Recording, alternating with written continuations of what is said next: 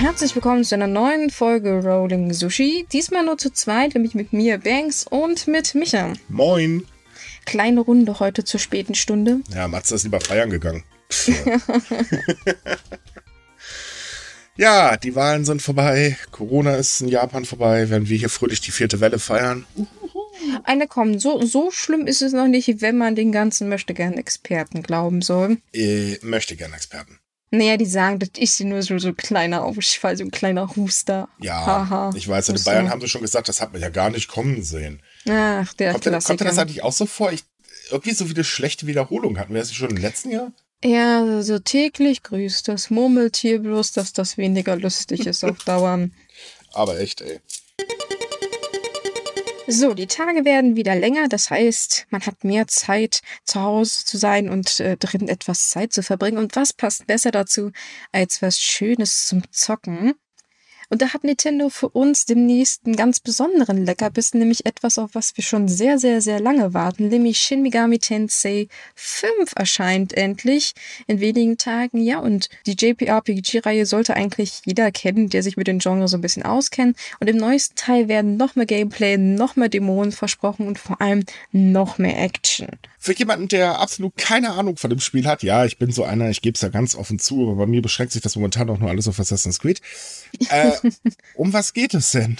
Ja, also zur Handlung weiß man zurzeit noch nicht ganz so viel. Man spielt im Prinzip einen Highschool-Schüler, der eines Tages in eine Parallelwelt oder eine Unterwelt gezogen wird, die aussieht wie das zerstörte Tokio und die ziemlich von Dämonen bevölkert wird und alles ist chaotisch und so weiter. Und das ist natürlich auch gefährlich, was dafür führt, dass man ein Angebot bekommt oder wie man es auch immer nennen möchte, mit einem Wesen namens Aogami zu fusionieren und man wird daraus Narubino.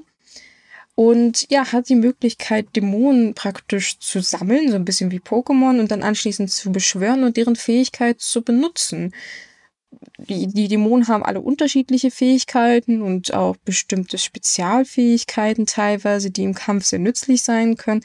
Und was man nicht vergessen darf, man kann die alle auch so ein bisschen fusionieren. Das heißt, man kann da so gucken, was da sich zusammenbasteln lässt und noch stärkere Dämonen schaffen, um seine Gegner und die anderen Dämonen zu bekämpfen. Also es ist nicht so einfach, wie es sich anhört, aber sehr komplex und sehr spaßig. Also ich habe die letzten Teile sehr gemocht, auch wenn sie kleine Herausforderungen waren. Und ja, ich bin sehr gespannt, wie der fünfte Teil sich jetzt machen wird. Hört sich interessant an. Wann erscheint das Spiel? Am 12. November erscheint es offiziell für die Nintendo Switch. Ob es noch für andere äh, Konsolen erscheint, denke ich mal nicht, aber äh, das reicht ja auch aus. Definitiv. Die Switch ist ja bekanntlich eigentlich eine ganz spaßige Konsole. ja, vor allem, man kann damit schön so auch im Bett spielen oder unterwegs oder in der Uni.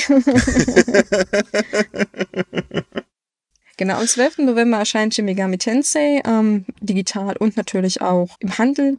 Und äh, ja, mal sehen, wie, wie unsere Hörer das finden werden. Also ich hoffe, wir kriegen da so ein bisschen Feedback, weil wie gesagt, ich bin sehr gespannt auf den neuesten Teil, weil wir warten ja schon sehr, sehr lange drauf.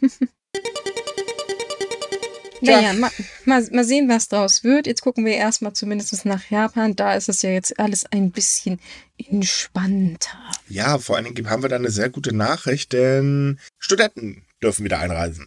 Und Yay. Geschäftsleute müssen nicht mehr so lange in Quarantäne. Nochmal yay. Ja, besonders für Studenten ist das wahnsinnig wichtig, denn ähm, wir haben ja auch sehr viele E-Mails bekommen von Leuten, die halt gefragt haben, boah, können wir bald wieder einreisen und was machen wir denn? Ähm, und so weiter und so fort. Und das Problem ist halt, Japan hat halt einfach schlicht und ergreifend gar keinen reingelassen. Das hat sich jetzt geändert, äh, denn die Corona-Zahlen sind ja wirklich auf dem, also sehr, sehr schnell wieder sehr stark zurückgegangen. Und ähm, ja, jetzt dürfen Studenten wieder rein. Man darf also Anträge stellen. Ähm, es gibt allerdings ein paar kleine Bedingungen und dazu gehört auch, man wird überwacht. Also sprich, äh, die Schule oder die Universität oder wer auch immer muss halt anmelden, was die Aktivitäten sind, während man da ist. Und ähm, man darf von diesen Aktivitäten auch nicht abweichen. Tut man's, fliegt man raus. Das gleiche gilt auch für Geschäftsleute. Ähm, der einzige Unterschied ist halt, Studenten müssen weiterhin 14 Tage in Quarantäne und Geschäftsleute für kurze Aufenthalte nur drei Tage. Naja, ich, ich meine, es ist besser als gar nicht. Wir haben ja letzte Woche noch darüber gesprochen, wie du ja schon bereits gesagt hast, dass Studenten regelrecht gebettelt haben, dass sie endlich wieder ins Land dürfen, weil es ist wirklich, wirklich, wirklich sehr schwierig für ausländische Studenten, dass das aufgeschoben wird und man da vielleicht nur so um Mitternacht irgendwelche Kurse hat. Mhm. Ja, Das klar. ist schon, es, ist, es mag zwar eine, eine Erlaubnis mit Einschränkungen sein, aber ich denke, es ist eine Erlaubnis, über die sich sehr, sehr viele sehr freuen werden. Hoffe ich. Also es muss, muss da einfach aus sein. Aber es geht noch weiter, denn Japan denkt auch tatsächlich über eine Einreiseerlaubnis für Touristen nach. Tada! Oho, oho, oho, wo Ja. kommt der plötzliche Sinneswandel? Hm, Ich tippe mal Druck von außen und Druck von innen. Denn die Tourismusindustrie macht ziemlich viel Druck. Ähm, und auf der anderen Seite ist es halt auch so, andere Länder öffnen sich ja mittlerweile auch wieder. Also zum Beispiel äh, Thailand lässt ja wieder komplett Touristen rein. Die haben sich halt dementsprechend noch ganz schön gewaltig darauf vorbereitet. Und ähm, Kabinettssekretär Shinji Kiara sagte am Freitag, ähm, dass man halt darüber nachdenkt und dass man das dieses Jahr noch prüfen möchte, wie man die Aktivitäten der Menschen kontrollieren und überwachen kann. Das heißt also, auch da einfach so frei durch die Gegend hüpfen wird wahrscheinlich nicht möglich sein. Und nur zuerst mal Reisegruppen. Naja, das ist, denke ich, auch verständlich, weil so ein Reisegrüppchen kannst du besser überwachen als, weiß ich nicht, irgendjemand, der so einreist. Wie gesagt, es kann mir auch Schlimmeres vorstellen. Es gibt halt immer Leute, die auch irgendwie in Japan zu tun haben, aber halt als Touristen einreisen müssen. Richtig. Gibt's ja auch. Also von daher besser als gar nichts, sage ich immer. Ja, das ähm, würde ich jetzt auch mal behalten, äh, behaupten. Naja, wobei ich halt wahrscheinlich jetzt schon Leser höre, die vom Bayern in Tränen ausbrechen, weil sie alleine reisen wollen und trotzdem jetzt nicht reinkommen können. Ja, das stimmt schon. Hinzu kommt, so ganz lustig ist das nicht, denn ähm, Japan hatte jetzt 50 Wissenschaftler aus aller Welt eingeladen, also beziehungsweise die Japan Foundation hat das gemacht und dafür gab es eben eine Ausnahme der strengen Einreisebestimmung. Die Leute haben das aber gerade gar nicht so gut, denn die sind seit dem 28. Oktober in sehr strenger Quarantäne. Bedeutet, ähm, tja, sie sitzen im Prinzip in Hotelzimmern fest. Äh, vor der Tür Wachleute, damit sie ja nicht ausbüchsen. Ich meine, das machen Wissenschaftler ja bekanntlich. Sie sind ja nur noch am Ausbüchsen. Immer hart am Party machen, ne? Ja, total. Aber das Schlimmste, finde ich, ist, dass sie eine eidesstattliche Versicherung unterschreiben mussten, wo sie halt garantieren, dass sie nichts anderes machen und ja nicht ausbüchsen, äh, nicht einkaufen gehen und so weiter und so fort. Dementsprechend bezeichnen das einige dieser Wissenschaftler auch als äh, ziemliches Luxusgefängnis und viele sehen darin einfach auch einen Fall von Fremdenfeindlichkeit. Ja, das kann ich gut verstehen, dass, dass man das so sieht, weil wir wissen, dass man mit japanischen Leuten, die in Quarantäne waren, nicht ganz so krass umgeht. Also Richtig, da denn es- passiert öfter, dass die mal doch so mal flott einkaufen gegangen sind und so. Also, Ja, äh, das auch, aber vor allen Dingen ist auch die Tatsache, dass Geimpfte ähm, eigentlich nach zehn Tagen einen Test machen können und dann wird die Quarantäne halt fallen gelassen, wenn sie, äh, der Test negativ ist. Äh, der Impfstatus wurde bei den Menschen gar nicht erst abgefragt. Okay, das ist natürlich sehr fragwürdig. Ich hatte zuerst gedacht, dass man einfach nur so versucht, ein bisschen sehr vorsichtig zu sein, so als Versuchsreihe, um zu gucken, hey, wie läuft's? Und wenn es gut läuft, können wir es ja immer noch lockern. Aber dass sie zum Beispiel gar nicht darauf eingegangen sind, das finde ich sehr fragwürdig. Es wäre was anderes, wenn sie gesagt haben, wir respektieren jetzt nur Leute, die, weiß ich nicht, äh, BioNTech geimpft haben und nicht Sputnik oder Johnson Johnson, weil wir wissen, die sind nicht so wirkungsvoll, aber ähm, Wer lässt sich freiwillig mit nicht- Sputnik impfen? Na, die Leute, die nichts anderes haben. Naja, okay, das ist ein Argument. Ach so, apropos, stimmt, das hatte ich vergessen zu erwähnen. Ähm, bei der Einreise für Studenten und Geschäftsleute, das gilt übrigens nur für Menschen, die äh, mit einem der drei Impfstoffe geimpft sind, die in Japan anerkannt sind. Also sprich äh, Moderna, BioNTech was war jetzt der dritte? AstraZeneca? Ah ja, genau, Obwohl, AstraZeneca. auch wenn sie den nicht geimpft haben, haben sie ihn ja zumindest produziert. Also ist er ja anerkannt, denke ich mal. Ja, der ist anerkannt. Naja, und auf der anderen Seite fordert Japans Tourismusbranche von der japanischen Regierung, dass jetzt mal die Reisesubvention Go to Travel ganz schnell wieder aufgenommen wird, denn äh, ja, die leger gesagt, Kacke ist da noch ziemlich am Dampfen. Problem ist allerdings, es gibt ziemlich viel Gegenwind, gerade von Wirtschaftsexperten, die nämlich sagen, ey Leute, das Geld, was noch da ist, und das ist nicht gerade wenig, ähm, sollte man lieber woanders für verwenden. Das ist, denke ich, verständlich. Weiß, wie gesagt, das ist jetzt so die Frage, macht es mehr Sinn, das Geld dafür auszugeben, den Tourismus anzukurbeln, oder macht es mehr Sinn, das Geld den Leuten praktisch gleich zuzuwerfen, damit sie sich wirtschaftlich erholen können? Ähm, das Zuwerfen wird auf andere Seite äh, geregelt, allerdings auch ein ziemlich teures Paket. Nee, ähm, auch aus der Tourismusbranche selbst gibt es kritische Stimmen, die halt sagen, Leute, was bringt uns das denn, wenn wir eine kurzfristige Subvention bekommen? Ähm, macht lieber irgendwas, damit das langfristig wieder funktioniert. Denn die Gefahr besteht halt immer noch, reisen die Leute, ähm, geht es wieder hoch mit dem Coronavirus, also mit den Infektionen. Natürlich, ja. Das Und ist das- natürlich das Risiko dabei, was, was. Japan auch auf jeden Fall verhindern will. Also wir merken ja jetzt an den Entscheidungen, also dass die Tatsache, dass sie jetzt zögern, dass sie zumindest ein bisschen aus den letzten Monaten gelernt haben und feststellen, ah, riskieren wir es oder riskieren wir es nicht. Ganz genau. Also es ist so, es steht für die Reisesubvention noch ungefähr 1,3 Billionen Yen. Das sind so ungefähr 9,8 Milliarden Euro ungenutzt äh, rum. Insgesamt wurden dafür 2,7 Billionen Yen, also circa äh, 20 Milliarden Euro bereitgestellt.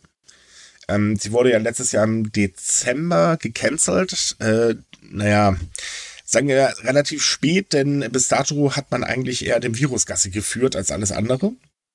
Wer hätte das erwartet?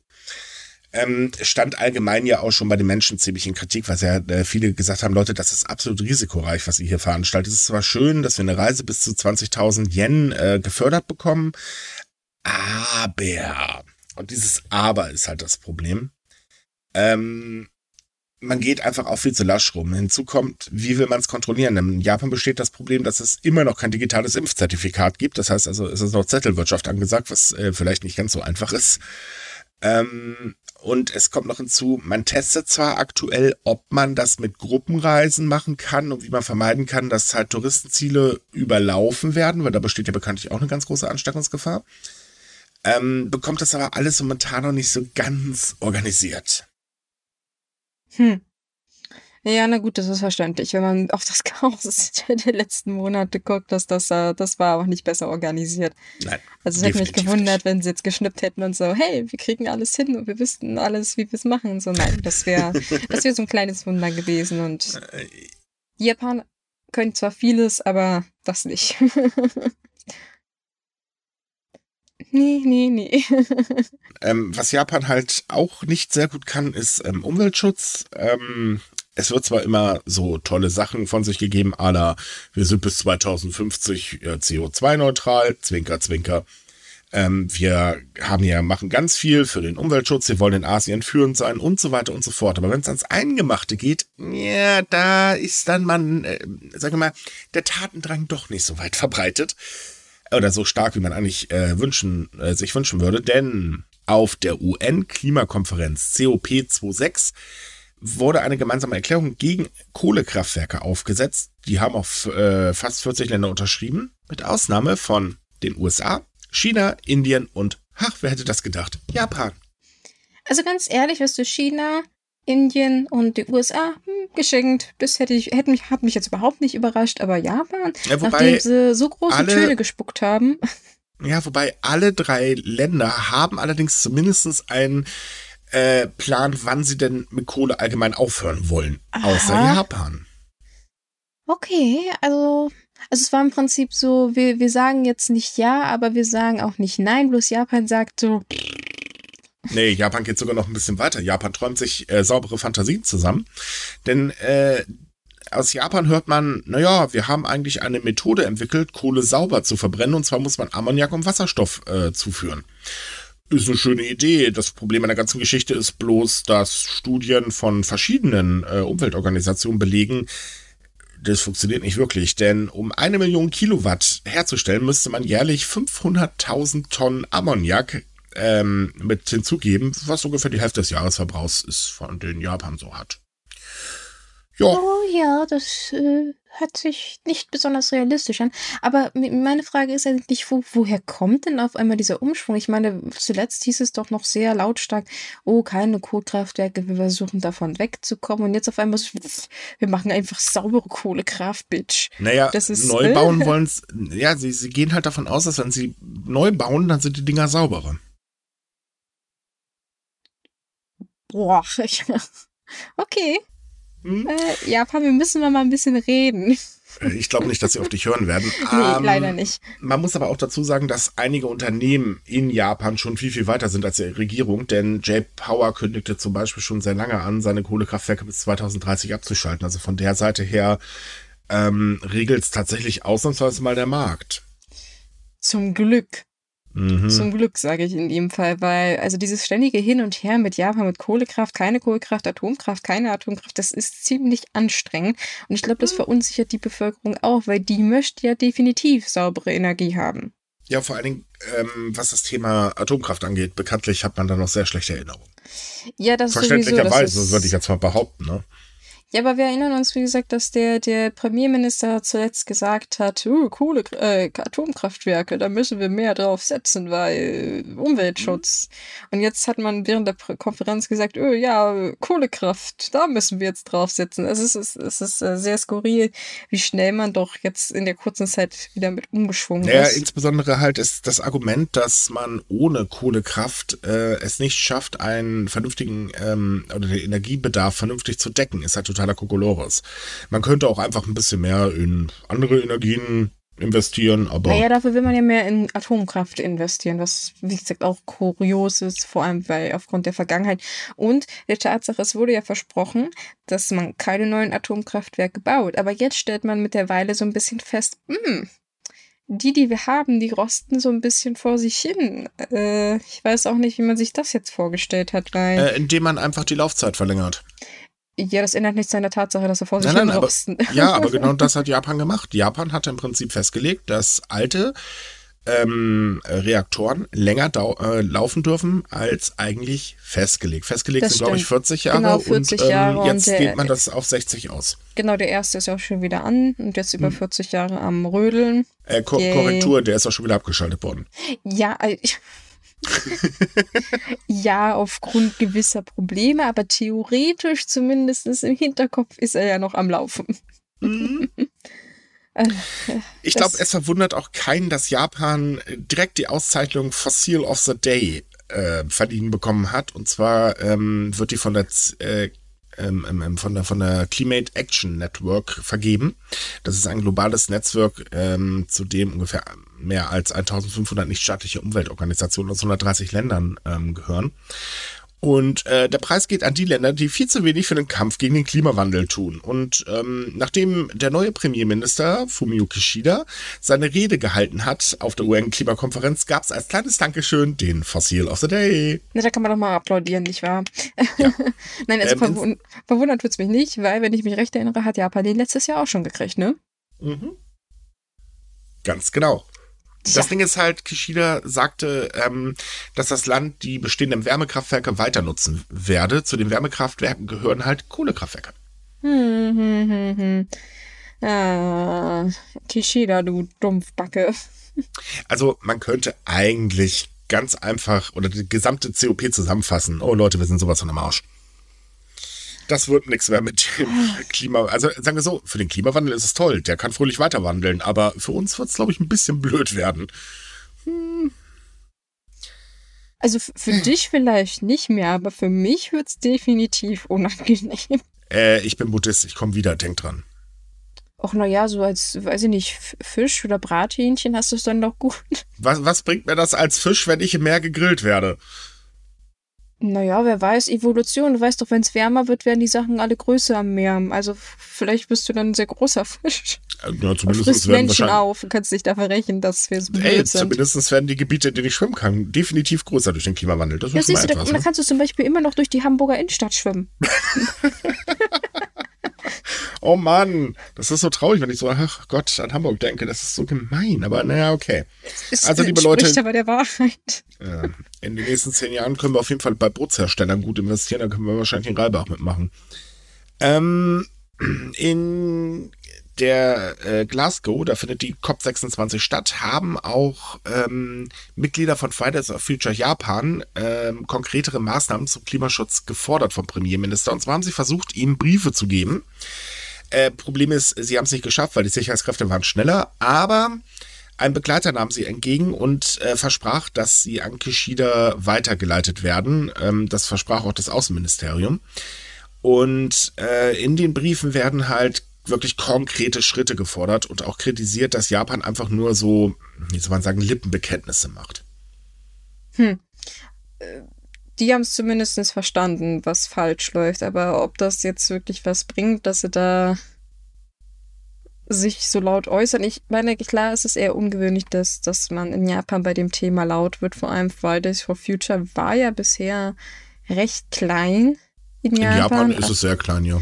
Aber dafür sind sie sehr laut, muss man mal sagen. Ähm, mhm. Und dass sie so eine Aktion jetzt auch gemacht haben und gesagt haben, hey, das geht so nicht, finde ich auch sehr gut, weil dadurch wird das vielleicht mehr auch mehr Aufmerksamkeit in der Gesellschaft generell erhalten und dann kann so eine äh, Bewegung auch wachsen.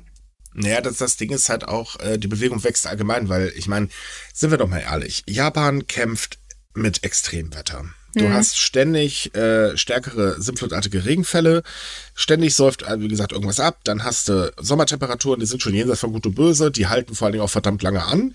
Äh, wintertechnisch wird es auch immer schwieriger, also so schön ist es definitiv nicht mehr. Besonders zum Beispiel der Schneemangel im letzten Jahr, wo wir uns noch alle liebevoll dran erinnern. Denn äh, wie war das? Ähm, hey, wir versorgen, äh, wir sind schneereiche Regionen, wir versorgen Tokio mit Schnee während den Olympischen Spielen. Äh, ups, wir können gar keinen Schnee einlagern, verdammt, ist kein Schnee da dieses Jahr. ähm, ist vielleicht ein bisschen unpraktisch, nicht? Ähm, und da kommt halt hinzu, dass ja selbst die Regierung schon anerkannt hat, dass es Probleme durch den Klimawandel gibt. Also zum einen eben wegen den Extremwettern, zum anderen aber auch das Ding, dass die Fischerei dadurch zum Beispiel extreme Probleme gerade hat. Das steht ja auch in Regierungspapieren drin. Ähm, das Problem ist halt, ja, die Wirtschaft geht mal wieder vor.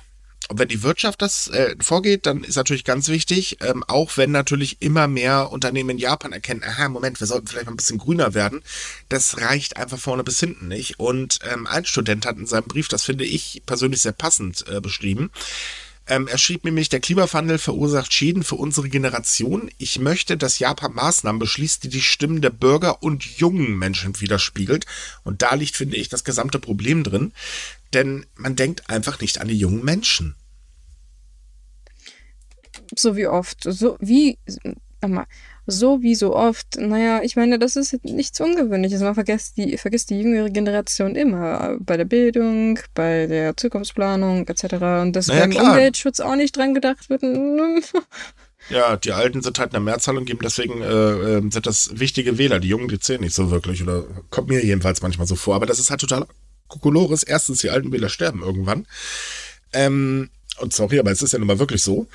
Und äh, auf der anderen Seite ist es halt auch dieses Ding, auch wir älteren Säcke kriegen durch den Klimawandel gewaltige Probleme. Denn ähm, im Alter ist es nicht mehr so toll, wenn an die Sonne wirklich die Birne wegstrahlt. Äh, plus für die Leute, die jetzt natürlich wieder sagen, hä, Klimawandel, ach, das ist eh alles nur erfunden. Ja, wir sprechen uns in ein paar Jahren nochmal im Supermarkt, wenn wir vor Preisen für Lebensmittel stehen, wo wir uns denken, ah, lieber das oder ich kaufe eine Tonne Gold. Denn es wird zwangsläufig teurer werden dadurch. Ja, das wird alles unangenehmer, definitiv, um es ganz vorsichtig auszudrücken. Dezent. Und abgesehen davon, ich hasse Hitze. Ja, same. Ich, ich habe schon überlegt, mal gucken, wie billig denn so die Grundstücke in der Antarktis und Island. Ja, meine, aktuell sollte ich gerade ein bisschen aufpassen, wo du das Haus hinsetzt. Dann ja, natürlich. Äh, an der Küste will ich es jetzt nicht, aber ich meine, Island, habe ich gehört, ist ganz schön, wenn nicht gerade irgendwelche Vulkane ja. ausbrechen, aber na ja. Und weil wir gerade bei Lebensmitteln sind, aktuell erleben wir ja alle gerade dank an die Pandemie und dank etwaiger anderen Umstände eine gewaltige Preissteigerung. Das sehen wir an der Kasse und in Japan mittlerweile auch. Allerdings äh, erlebt Japan gerade eine Preissteigerung teilweise zwischen 4 und 13 Prozent und das ist echt viel. Denn ähm, das Problem ist, Mieten steigen gleich mit, Energiekosten steigen gleich mit. Es ist also schöner Spaß gerade. Und Japan ist schon sehr teuer, was das Leben angeht. Ähm, normalerweise versuchen die Firmen eigentlich Preissteigerungen zu vermeiden. Äh, das war bisher jedes Jahr auch tatsächlich so, dass sie immer gesagt haben, okay, komm, wir lassen das lieber. Jetzt gehen sie natürlich, also einige Firmen eine ganz lustige Strategie, die machen, packen einfach weniger Inhalt in die Packung. Yay. ähm, aber andere Firmen sagen halt, sorry Leute, wir können nicht. Wir müssen diese Preissteigerung weitergeben, weil einfach die Zutaten so unendlich teuer geworden sind.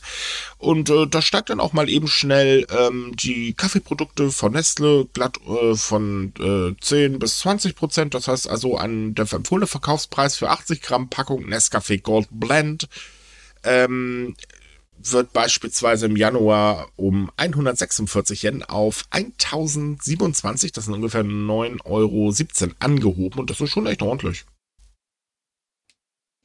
Das ist ordentlich. Weil viele Leute denken sich mal so, 20 Prozent mehr, das ist ja nicht so viel. Doch, vor allem, wenn es 20 bis 30 Prozent bei sämtlichen Produkten sind. Ich meine, klar, mhm. wenn der Kaffee ein bisschen teurer ist, hm, geschenkt.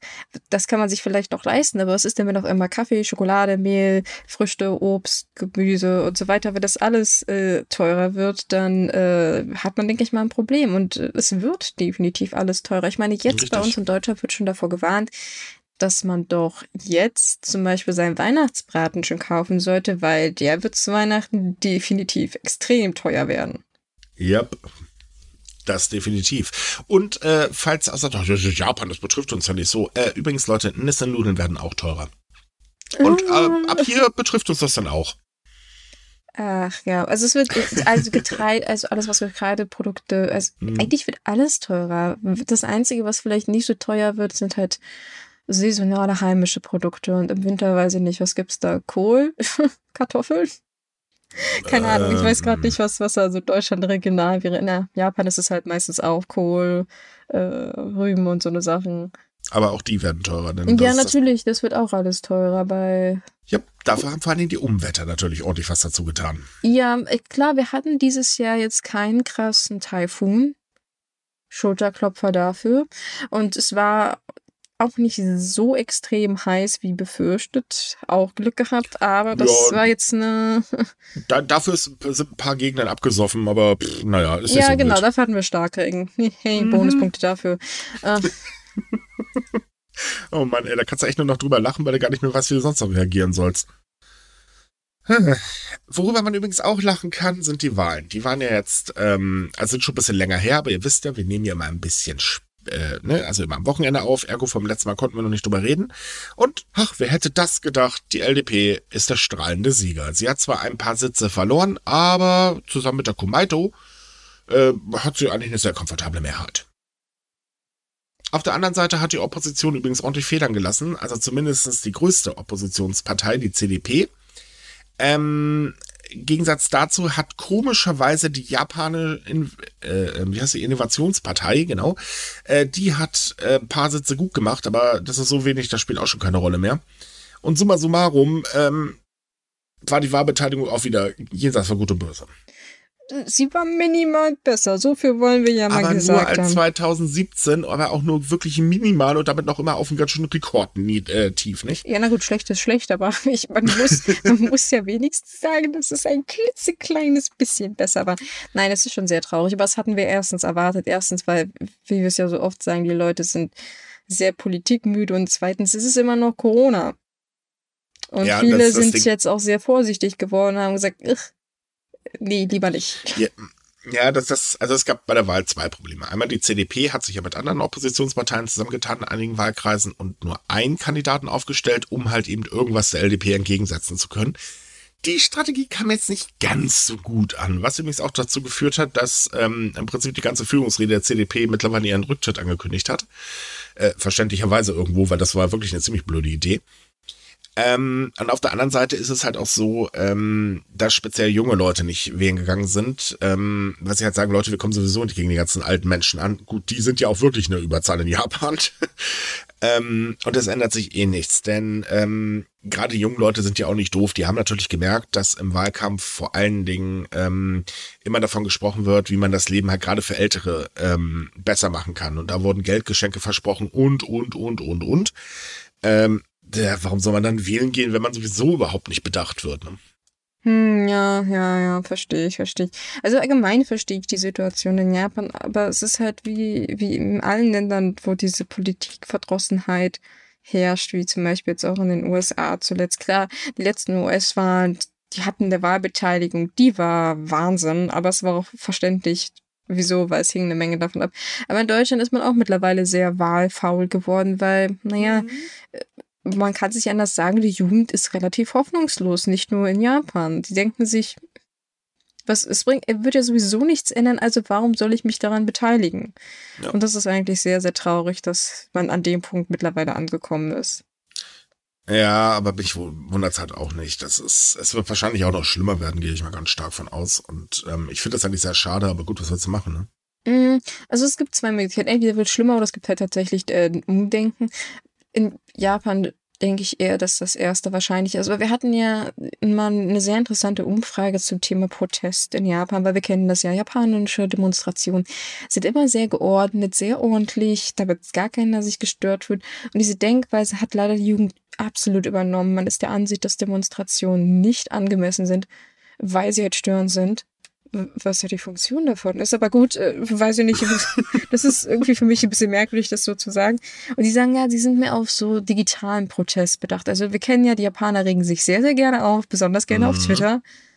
Aber das bringt absolut gar nichts, vor allem nicht, wenn man bestimmte Politiker erreichen will, die halt auf Twitter dann nur so ihren täglichen Newsletter da reinballern und sonst nichts. Und das dann noch über einen Social Media Manager. Genau, und die da überhaupt nicht reingucken und deswegen, äh, klar, man kann gewisse Sachen erreichen, so Protestsachen oder so, aber damit macht man keinen politischen Umsturz. Und Nein. das muss, glaube ich, die Jugend von Japan verstehen, dass der Zeitpunkt gekommen ist, bei dem man aufhört, lieb, nett und leise zu sein weil.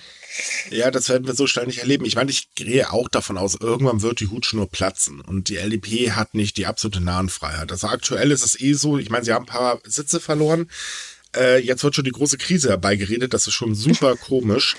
Ähm, ändern tut sich natürlich logischerweise nichts, da brauchen wir auch gar nicht drüber reden. Ähm, Kishida hat auch äh, direkt nach der Wahl ähm, seine umfassenden Pläne, da machen wir jetzt mal ein Anführungszeichen, äh, vorgestellt. Ähm, ganz, ganz wichtig, die Verteidigungspolitik, also sprich, man will China unbedingt abschrecken. Dafür wird äh, der Verteidigungshaushalt massiv erhöht werden. Ist eine Sache, wo man sich auch denkt, Leute, habt ihr nicht gerade andere Probleme? Ach ja, ich meine, China wird, ne? ne, China wird nicht unbedingt gerade bei euch ins, äh, vor der Haustür anklopfen, da könnt ihr von ausgehen. Äh, da habt ihr dann auch noch viele Partner, die definitiv dagegen ähm, sind. Aber ist egal, der Verteidigungshaushalt wird auf zwei Prozent des Bruttoinlandsproduktes wachsen, beziehungsweise er soll wachsen. Also mhm. er wird wachsen, können wir von ausgehen. Ähm, außerdem, und das finde ich erschreckend, hat ähm, Kishida einen Plan von Shinzo Abe aufgegriffen, nachdem Shinzo Abe gemerkt hat, huch, ich kann die Verfassung nicht ändern, der Friedensartikel wird wahrscheinlich drin bleiben. Naja, dann schaffe ich eben die Möglichkeit, dass wir feindliche Stützpunkte angreifen können, ähm, damit wir halt eben den sich ständig verbessernden Waffentechnologien in anderen Ländern irgendwas entgegensetzen können. Also sprich, ein Angriffskrieg in äh, Anführungsstrichen. Und Kishida kündigte genau dasselbe an. Tada! Also einerseits verwundert es mich nicht, weil wir wissen ja, dass, dass er da ja gewisse Sachen grundsätzlich übernommen hat, also von Anfang an, bevor er die gesagt hat, war schon klar. Ja, aber man, also man kann es eigentlich mal zusammenfassen. Eigentlich hängt der Kopf von Kishida äh, ganz tief in einer Region eines äh, Shinzo Abes. Genau. Und zwar verdammt tief. Das Problem ist, dass dieser Plan brandgefährlich ist. Ja, richtig. Und zwar nicht für andere Länder, sondern für Japan, weil das ist ein provokativer Akt, der nicht nur China, absolut nicht gefallen wird. Aus Südkorea und andere Partner, sage ich jetzt mal vorsichtig, werden sich massiv darüber beschweren, sollte Japan das umsetzen.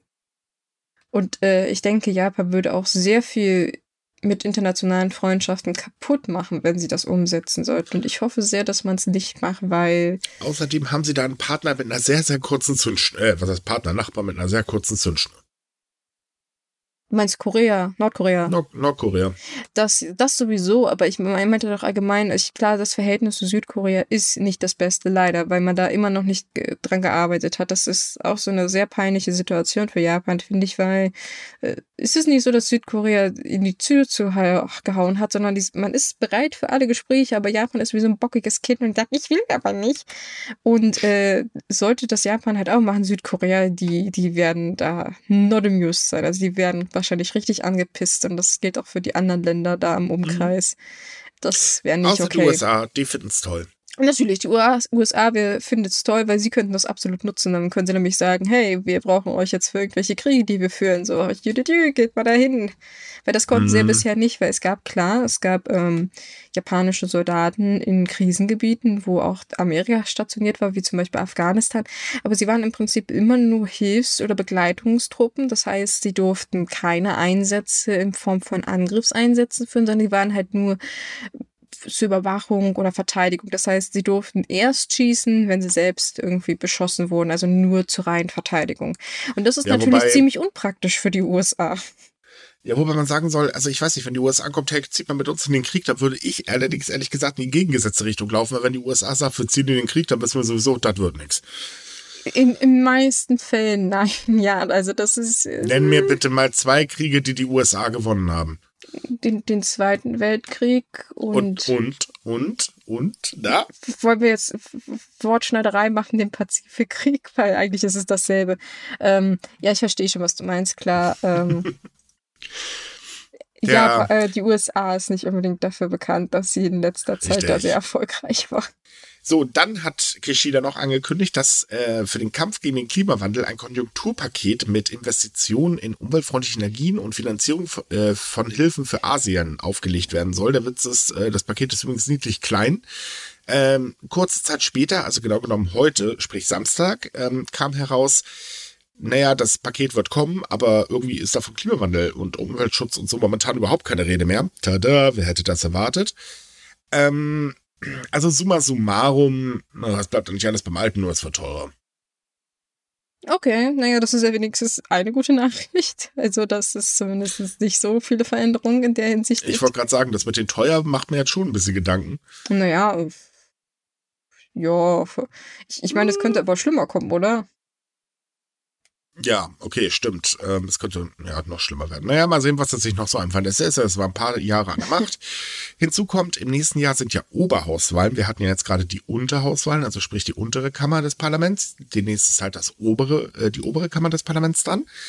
Und äh, da sagen Umfragen übrigens auch schon, ja, das wird die LDP auch locker gewinnen. Yay.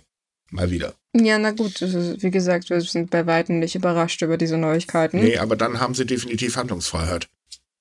Das ist wiederum nicht gut, aber erstmal abwarten, wie weit es läuft.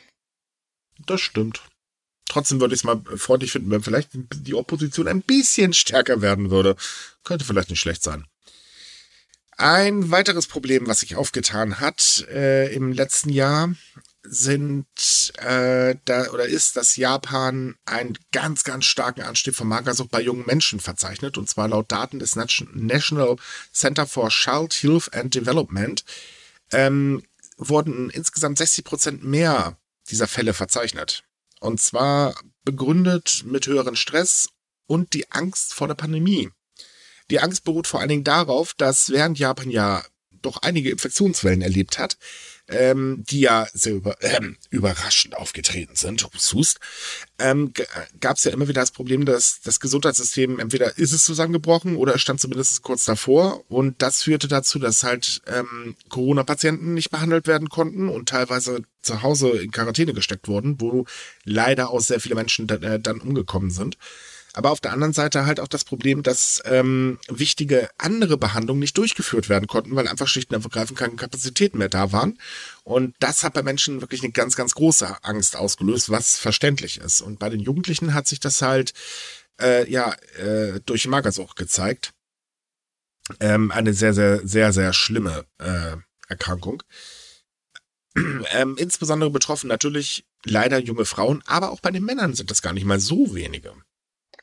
Das wird tatsächlich immer so ein bisschen unterschätzt, dass Magersucht bei jungen Männern oder auch Jungs, zu Kindern, äh, ein größeres Problem ist, als äh, viele denken, weil es halt nicht so oft behandelt wird. Klar, bei Mädchen ist es, wird das ja immer auch so mit äh, Models und Medien in Zusammenhang gebracht, aber auch viele Jungs leiden darunter und das bleibt auch oft so weit unerkannt, äh, bis es halt zu spät ist, weil, naja, es gibt halt hagere Männer und junge Burschen, die ein bisschen dürr sind, da sieht man das halt nicht so. Und ja, dazu muss man sagen, dass der Schlankheitswahn auch ziemlich weit verbreitet in Japan ist. Ja, vor allem auch durch die Medien. Also das ist ein großes, großes Problem. Klar, Corona hat jetzt auch eine Rolle damit gespielt, dass es mehr angeschrieben wird, aber die Medien äh, in der Darstellung des Schönheitsbilds sind sehr problematisch in Japan. Das muss man so sagen. Wir hatten auch mhm. schon mal, glaube ich, drüber gesprochen, dass so Werbung äh, wo vermittelt wird, dass man so, wie man ist, schlecht ist. Also du bist hässlich, du bist zu fett und solche Sachen, dass die ein großes Problem in Japan sind, weil die vor allem auch so über bei Video, YouTube-Videos abgespielt werden, äh, die auf jüngere Leute oder auch Kindern abgesehen sind. Also zum Beispiel Musikvideos und solche Sachen. Und da wird tatsächlich den Leuten vermittelt, dass du so, dass du zum Beispiel nur deine wahre Liebe findest, wenn du wunderschön bist und schlank und dann werden ja, man, man spielt Hm? Man spielt im Prinzip mit ähm, Problemen, die das Land hatte. So einen Partner zu finden zum Beispiel ist ja mittlerweile auch schon für einige echte Mammutaufgabe. Mhm.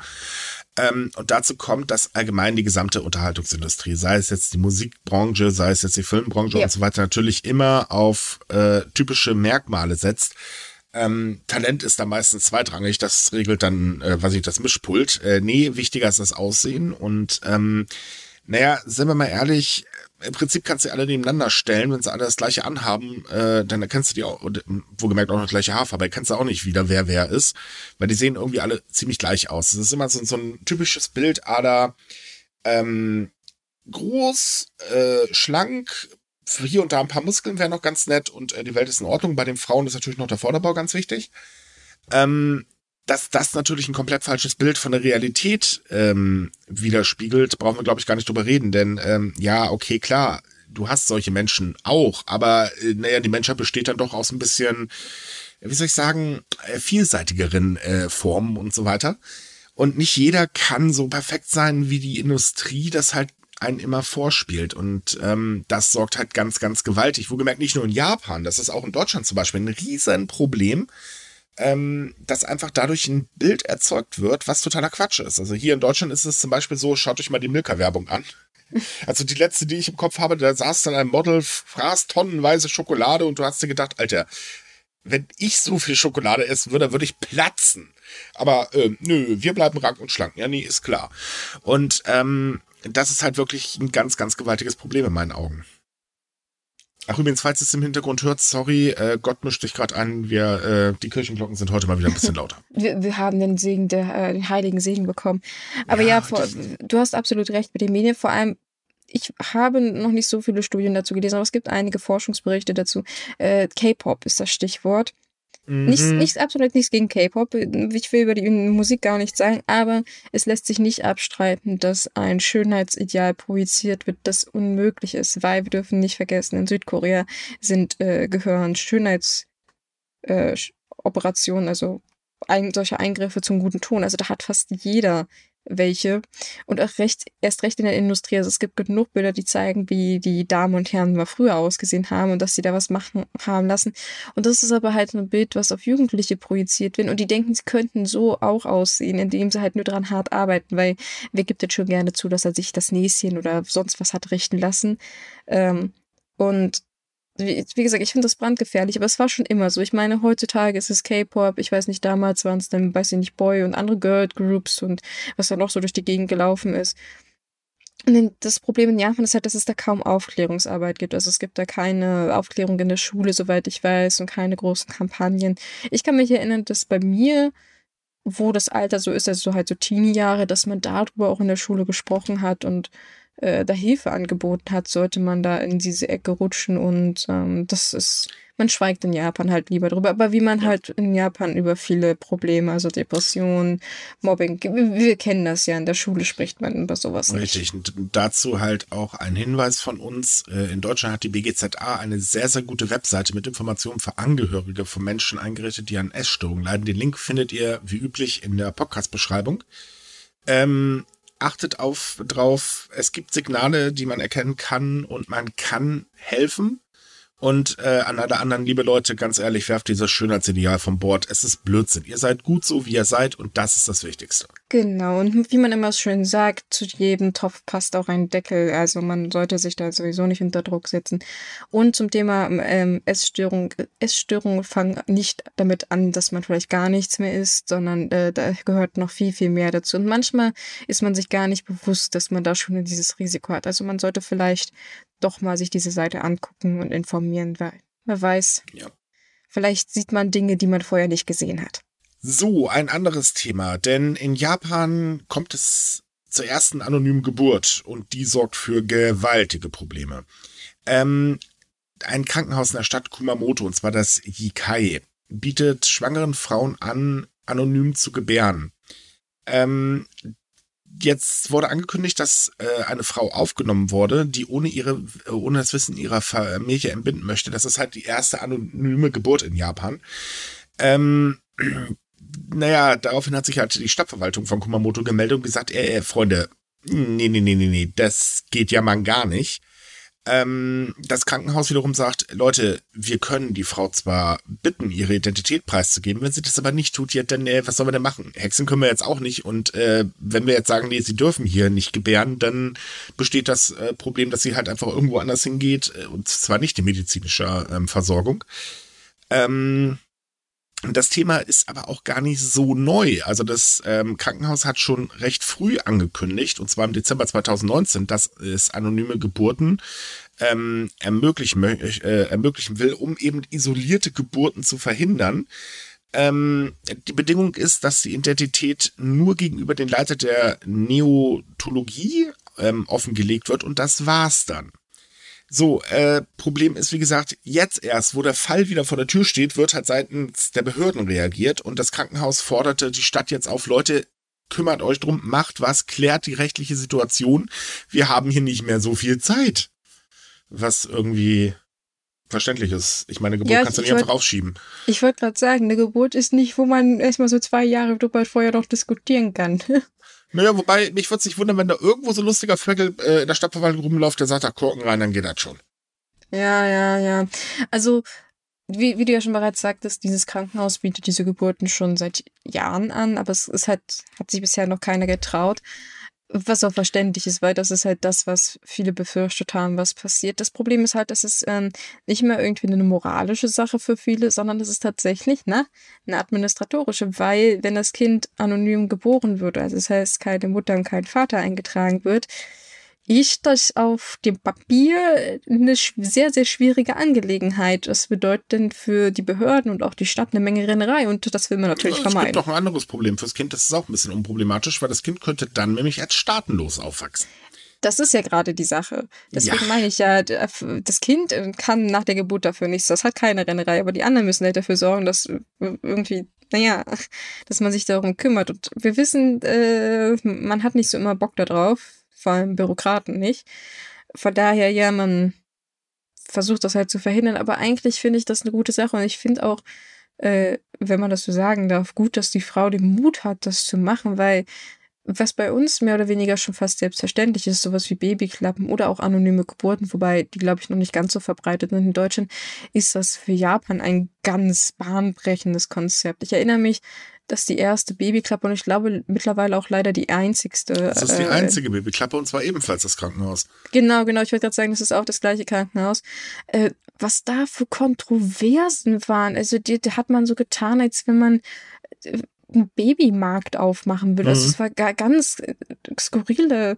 Äh, Boah, vor allem die Regenbogenpresse in Japan ist darüber hergefallen. Das war ja, das war, fürchterlich. Da waren, wurden Vorwürfe gemacht, da hast du dir in die Stirn gefasst und gesagt, was habt ihr denn geraucht? Also das, das, das war wirklich schockierend, was da teilweise geschrieben wurde. Und schwuppdiwupp, ein paar Jahre später interessiert es keinen mehr. Und ja, vor allen Dingen, es rettet ja auch Leben, das muss man genau, einfach mal ganz klipp und klar ja. sagen.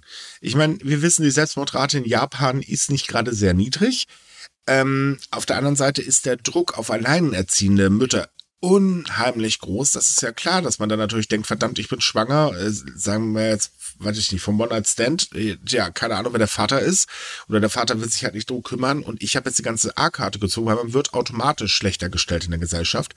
Und die Armut ist gerade bei alleinerziehenden Müttern unglaublich verbreitet in Japan. Gerade jetzt auch durch die Pandemie ist das ja noch schlimmer geworden. Dass gerade junge Frauen da wirklich Angst haben, ist mehr als verständlich. Und dann doch lieber sagen, okay, komm zu uns, du kannst hier anonym gebären oder wir haben hier halt die Babyklappe. Ähm, auch das läuft ja anonym ab. Ähm, dann äh, weißt du, okay, um das Kind wird sich gekümmert und du musst nicht zum ich, ich nenne es jetzt mal vor sie unschönen Weg greifen, weil ich es gerade nicht aussprechen möchte, ähm, dann doch lieber so ein System. Aber was hat die Regenbogenpresse damals gemacht? Ja, halt vom Babymarkt geredet und äh, sonst was. Wurde sogar unterstellt, dass die Kinder dann für Experimente benutzt werden, wo du echt nur so denkst, Leute, sag mal, denkt ihr auch mal zwei Meter weiter. Ich meine, klar, okay, es ist Bildzeitungsniveau. Bei der Bild denken nicht sehr viele, äh, bei der Bild denkt, na, vielleicht der Hausmeister. Ähm, aber das war's dann. Und die Putzfrau. Ähm, schon klar, aber trotz allem muss man halt auch mal, äh, ich weiß nicht, aufpassen, was man für ein Blödsinn äh, von sich gibt. Denn dadurch wurde eine Kritik ausgelöst, die war wirklich immens. Das stimmt. Und ähm, was man auch dazu sagen muss, so Abtreibungen in Japan sind auch nicht ähm, so einfach. Mittlerweile hat man das System ja geändert, aber wir sprechen ja jetzt hier von einem Zeitraum von zehn Jahren, wo sich das alles so ein bisschen geändert hat. Also Japan hat sich schon in der Hinsicht verbessert, aber es ist immer noch sehr, sehr schwer für Frauen im Vergleich zu anderen Ländern. Und vor allen Dingen ist es auch für ja. einen Mann sehr, sehr einfach, eine Frau mal eben sitzen zu lassen. Das kommt auch noch erschwerend hinzu. Das da ist dann nicht so ein Jugendamt hinterher, was dann sagt, so, so, so, Bad Frau, du zahlst jetzt. Äh, nee, darum wird gerade gekämpft und das wird noch eine Weile dauern, bis das kommt. Ja, also wie gesagt, ich wünsche dieser Frau alles Gute. Ich wünsche dem Kind natürlich auch allen, ähm, alles Gute für die Zukunft. Und ich hoffe, dass das Krankenhaus sich auch weiter dafür einsetzt. Irgendwann meinen Respekt an diesem Krankenhaus, dass es so standhafter bleibt. Ja, also, warte, dass das Beste sagt, kommt noch.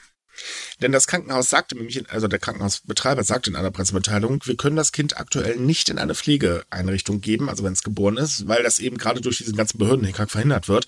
Deswegen kümmern wir uns halt selbst um das Kind. Und da muss ich sagen, wirklich Hut ab.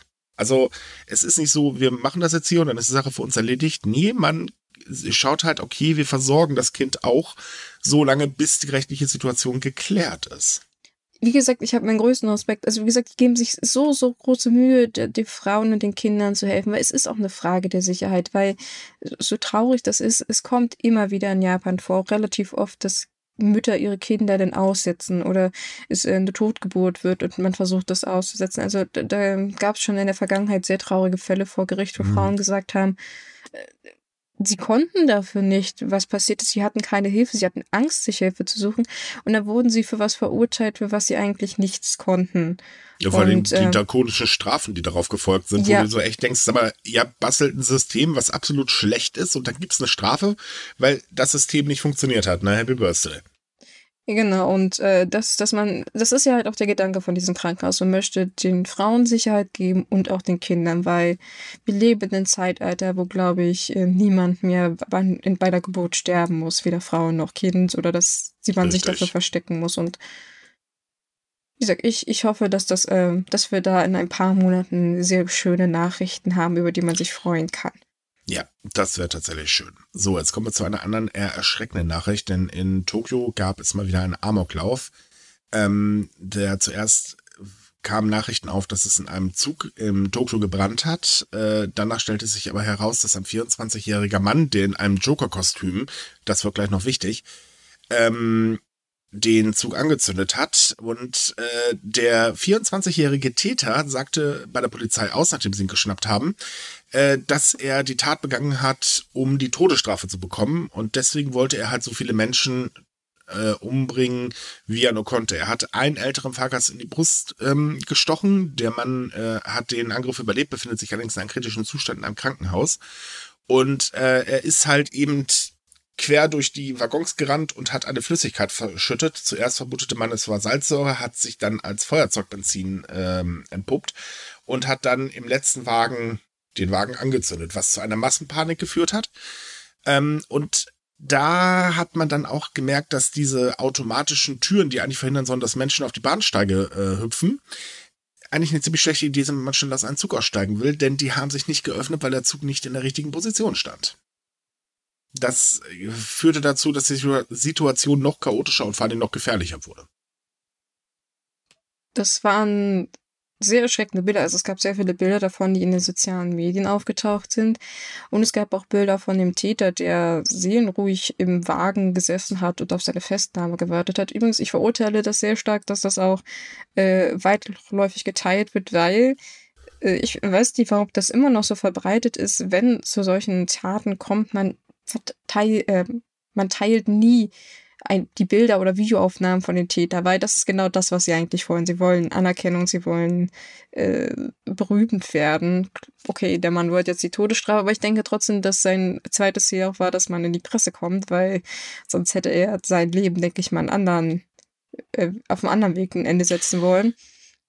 Und ja, das fand ich auch sehr erschreckend, dass es halt so weit verbreitet wurde. Es ist so, es ist ja nicht der erste. Ähm, Amoklauf hinzukommt, dass der Täter auch aussagte, er hatte einen Amoklauf, der sich im August, ähm, äh, äh, der im August stattgefunden hat, äh, als ähm, Vorbild genommen. Bei dem Amoklauf in Tokio damals wurden zehn Menschen teils sehr, sehr schwer verletzt.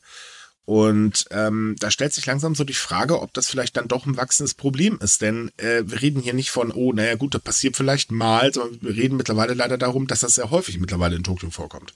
Gerade in Bahnhöfen. Ja, ich erinnere mich auch, dass wir vor ein paar Jahren mal darüber gesprochen haben, dass gerade deswegen es eigentlich so ein Verbot von messernden Zügen gab. Mhm. Ähm, und wo wir damals auch scherzhaft meinten, äh, ja, wie möchte man das erstens kontrollieren und zweitens äh, klappt das sowieso nicht.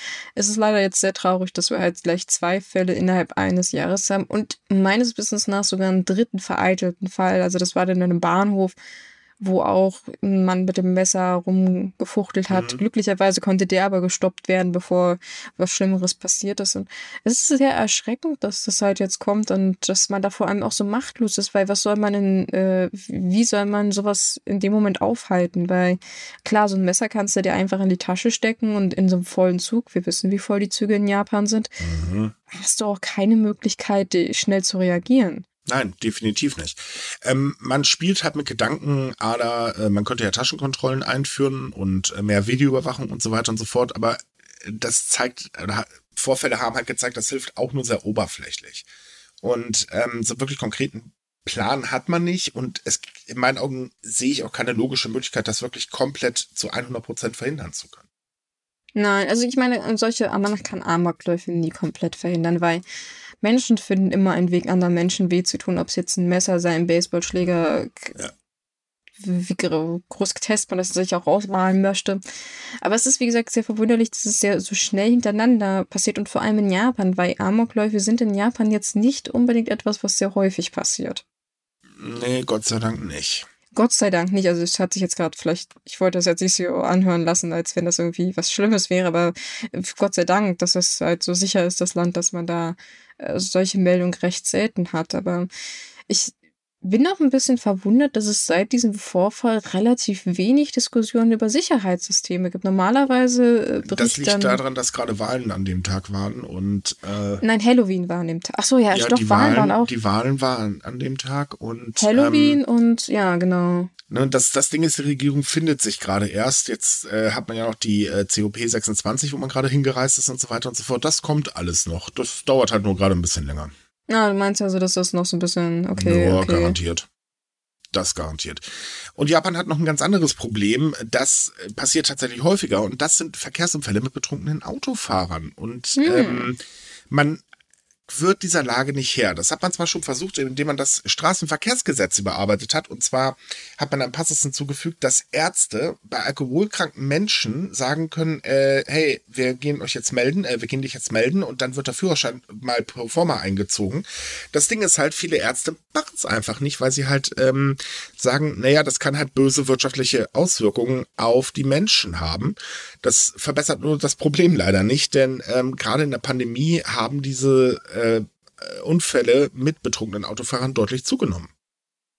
Ja, wir hatten auch, ähm, auch schon darüber gesprochen, dass äh, Polizisten in manchen Regionen mehr Leute angehalten haben, die vor allem auch ähm, früher betrunken unterwegs sind. Also normalerweise sagt man, es gibt immer so eine Stoßzeit, was ja auch Sinn macht. Meistens ist das, wenn die Bars schließen und die Leute halt nach Hause fahren. Mhm. Uh, und jetzt ist es, kommt es aber aufgrund der Pandemie immer wieder vor, dass die Leute weitaus früher schon betrunken unterwegs sind. Was ein weitaus größeres Problem ist, weil die Polizeikontrollen darauf noch nicht eingependelt sind. Aber ja, ähm, betrunkene Autofahrer sind ein großes Problem in Japan und ich weiß auch nicht, äh, was man anderes machen möchte, als die ähm, Strafen zu verstärken. Japan hat schon also. ziemlich heftige Strafen, was das, das angeht. Das stimmt, aber deswegen meine ich ja, ich, ich wüsste nicht, Kontrollen verschärfen, die, die, mhm. die. Man geht einen ganz Strafen. anderen Weg. Hm? Und zwar prüft das Ministerium für Landinfrastruktur, Verkehr und Tourismus gerade, ob man vielleicht Alkoholtester flächendeckend in Japan anführt, denn ähm, gerade Unternehmen, äh, aber auch immer mehr Privatleute kaufen sich solche Geräte für, naja, ihre eigenen Firmenwagen oder halt eben gerade für Angehörige, um eben zu verhindern, dass sie besoffen Auto fahren. Ah, also das ist natürlich eine Möglichkeit. Ich wusste nicht, also dass das nicht so weit äh, verbreitet ist. Aber ja, warum nicht, ne? Wenn es hm. hilft. Ich hoffe es. Ich habe keine Ahnung von den Dingern, weil bekanntlich habe ich kein Auto und ich trinke auch keinen Alkohol. Aber Same. Ähm, ich sag mal, wenn es hilft, warum nicht? Schaden kann es definitiv nicht. nur Schaden verhindern mit äh, ganz viel Glück. Definitiv, definitiv. Und wie gesagt, ähm, weil wer meint, es hat wirtschaftliche Schäden für die Betroffenen. Ich meine, Leute, wenn ihr euch betrunken in ein Auto setzt, dann äh, habt ihr es nicht anders verdient, weil ihr wisst, was ihr macht und ja, also ich, ich verstehe nicht, warum man das, das so ein bisschen mit Samt hat. Schon klar, ähm, das sollte man auch sagen, Suchtpersonen, also wenn zum Beispiel eine Sucht vorliegt, klar, dann muss man ein bisschen anders rangehen, aber wer sich hardcore zulaufen lässt und dann so verantwortungslos ist und in ein Auto sich setzt, das äh, kann ich beim besten Willen nicht gut heißen. Also hm. ich definitiv auch nicht. Ich verstehe auch nicht, warum man Alkohol äh, so dermaßen übertreiben muss. Aber wie gesagt, ja, Suchtkrankheit äh, aber das ist eine Sucht, die verstehe ich nicht. So, kommen wir noch zum Schluss zu zwei Themen, die jetzt mal ein bisschen positiver, beziehungsweise das eine Thema ist sogar ein bisschen lustiger. Oho, ähm, oho, oho. Ja, als allererstes erstmal mal wieder Japan das Innovationsland, denn in Japan versorgt jetzt ein Drohnenlieferdienst eine abgelegene Insel und das finde ich ziemlich cool. Das Besondere daran ist, das ist der erste private Drohnenlieferdienst. Oh, das hört sich ziemlich cool an. Ich wusste nicht, dass, dass man schon so weit ist, dass Lieferdienste wirklich eingesetzt werden. Also man kennt das ja, dass Amazon da irgendwas rumprobiert. Ich weiß, dass Domino's Pizza, glaube ich, mal sowas Rak scherzhaft Rakuten als... in Japan hat äh, so einen Dienst äh, 2019 angeboten in der äh, Ferieninsel vor Tokio. Da konnte man dann schnell Grillgut bestellen. Das kam dann innerhalb von einer halben Stunde per äh, Drohne rüber. Wurde auch cool. relativ schnell wieder eingestellt. Aber bei dem Dienst ist die Besonderheit, ähm, es geht dabei um die Insel Awashima ähm, relativ klein, hat auch nur einen einzigen kleinen Lebensmittelladen, wo du halt wirklich ein sehr eingeschränktes Angebot bekommst. Und da ist es so, die ähm, Einwohner können halt anrufen, sagen, hey Leute, wir brauchen dieses, jenes, welches. Äh, wohlgemerkt, nicht alles, sondern nur das, was ein örtlicher ähm, Supermarkt, der halt auf der anderen, also auf dem Festland ist, ähm, anbietet. Und ähm, das ist dann innerhalb von ein paar Stündchen kommt das dann halt drüben an. Für die ähm, Einwohner unheimlich erleichternd, denn äh, so haben sie halt Möglichkeiten, viel mehr ähm, Produkte zu bekommen und äh, es ist auch günstig, denn umgerechnet kostet die Zustellung eines Pakets von maximal ein Kilo ähm, 500 Yen, das sind so 3,79 Euro. Äh, Sollte das Ganze funktionieren, dann ähm, überlegt die Firma auch, Drohnen anzubieten, die halt mehr transportieren können. Das hört sich doch vielversprechend an. Ich meine, klar, bei einer Insel macht das auch mehr Sinn, als wenn ich sage mal, irgendjemand dir was von Berlin nach Köln liefern muss. Also. Ja, das könnte mit der Drohne ein bisschen schwierig werden, weil irgendwann ist der Funk weg. Ja, ähm, das, das auch, aber ich meine, äh, für so eine Insel ist das natürlich ideal, weil wir wissen, es gibt viele abgelegene Inseln 400. in Japan. Mehr, mehr als 400. Ja, das sind einige. Mhm. Und äh, da kann, das ist auch für, zum Beispiel für Notfälle recht schwierig, weil ich weiß nicht, man braucht man vielleicht Medikamente oder so und immer so einen Hubschrauber hinschicken oder ein Schiff, äh, das ist ziemlich kostspielig. Da macht so eine Drohne natürlich auch mehr Sinn. Ja, vor allem, weil das per Hubschrauber hinfliegen nicht von der Krankenkasse übernommen wird. ähm, so ganz einfach ist der Lieferdienst allerdings nicht, denn Auswirkungen von Regen und Wind auf den Betrieb des Fluggeräts sind extremer als ursprünglich angenommen. Deswegen sagt man auch, okay, das Ganze ist aktuell noch eine Testphase, ähm, aber man arbeitet halt dran und möchte das Ganze wirklich landesweit einführen und das ist absolut genial. Hm. Löst einige Probleme. Definitiv. Ich bin mal gespannt, was da noch rauskommt, weil Japan ist da ja eigentlich ein bisschen sehr hinterher, was solche Sachen geht. Ich meine, sie basteln ja auch, wenn ich mich recht erinnere, an so kleinen Lieferrobotern noch. Mhm. Und auch so Postbots soll es ja geben. Also, ja. Ja, die, die, sind da ganz kräftig am Machen und tun. Wobei ich ja gesehen habe, in Amerika fahren ja teilweise so kleine Lieferroboter schon auch rum. Auch schon, ja. Und da gibt es so ganz lustige Videos, wie die Dinger halt so voll Karacho gegen irgendwelche Ampeln und Laternen semmeln. Aber ich habe dort eine Torte, eine zweistöckige Torte bestellt. Ja, mein Gott, jetzt ist ja ein Stück, stell dich nicht so an. Ähm, so, ähm, eine Frage an euch, liebe Leute. Wenn ein Müllwagen gegen ein Erdloch kämpft, wer gewinnt? Aufgrund der Frage gehe ich mal davon aus, dass wir von einem größeren Erdloch sprechen. Mhm. Also würde ich sagen Erdloch. ja, und in dem Fall hat das Erdloch äh, nämlich auch gewonnen, denn ein Müllwagen wurde am 2. November von einem Erdloch mitten in Tokio mal eben kurz verschluckt. Und weg war es. naja, so ganz weg nicht. Also er war nur äh, mit dem Hinterteil ganz kräftig da drin. Ähm, ich musste bei der News ein bisschen lachen, denn äh, ich habe den Originalanruf, ähm, es hat die Polizei freigegeben, den konnte man sich anhören und der war ja wohl so komisch, weil du hast halt einen Fahrer gehört, der noch im Fahrerkabine saß dessen, und der halt so ganz verdattert berichtet hat, äh, das werdet ihr mir wahrscheinlich nicht glauben, aber ich stecke in einem Erdloch fest, obwohl ich gerade mitten in einer Seitenstraße in Tokio bin. Ähm, ich habe hier ein Problem, ich komme nicht mehr raus. Und die Antwort von der Polizei war, wollen Sie uns eigentlich verarschen? Sind Sie besoffen? Herrlich, wirklich herrlich. Ähm, also genau genommen ist es so, ähm, das ist halt eine Unterspülung höchstwahrscheinlich, denn das Erdloch hat sich genau neben einer äh, Baustelle aufgetan, die ein paar Tage vorher angekündigt hat, wir müssen hier mal ganz dringend Wasser abschöpfen.